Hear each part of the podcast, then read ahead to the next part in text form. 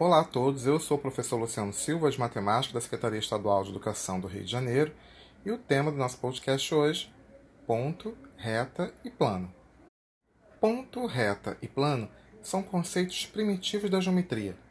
Esses objetos, por terem suas noções primárias, não possuem definições, mas sabemos suas características. Ao nosso redor, encontramos exemplos de pontos, retas e planos. Por exemplo, um pingo de caneta numa folha é um ponto. Os trilhos da linha de trem são exemplo de retas. Uma folha de papel A4 é um plano. O ponto é um objeto adimensional, ou seja, não tem dimensão. Geralmente usamos letras maiúsculas para nomear um ponto.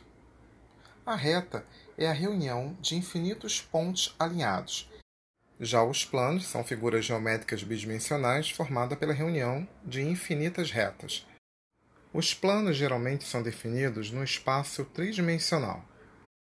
Um dos usos mais importantes do ponto refere-se à localização geográfica. Os pontos são os objetos que melhor representam essas localizações, justamente porque oferecem uma precisão.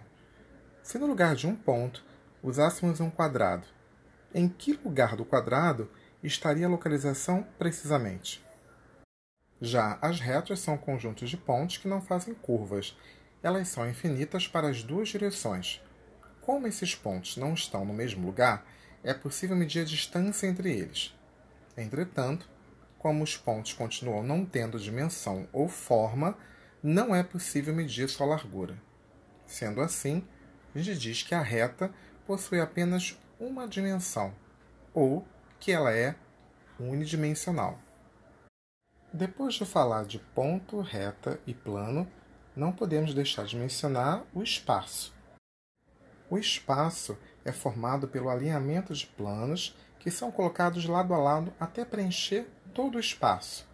Ele é infinito para todas as direções e contém todas as figuras e formas geométricas planas e tridimensionais. Como é formada por planos, o espaço envolve a terceira dimensão.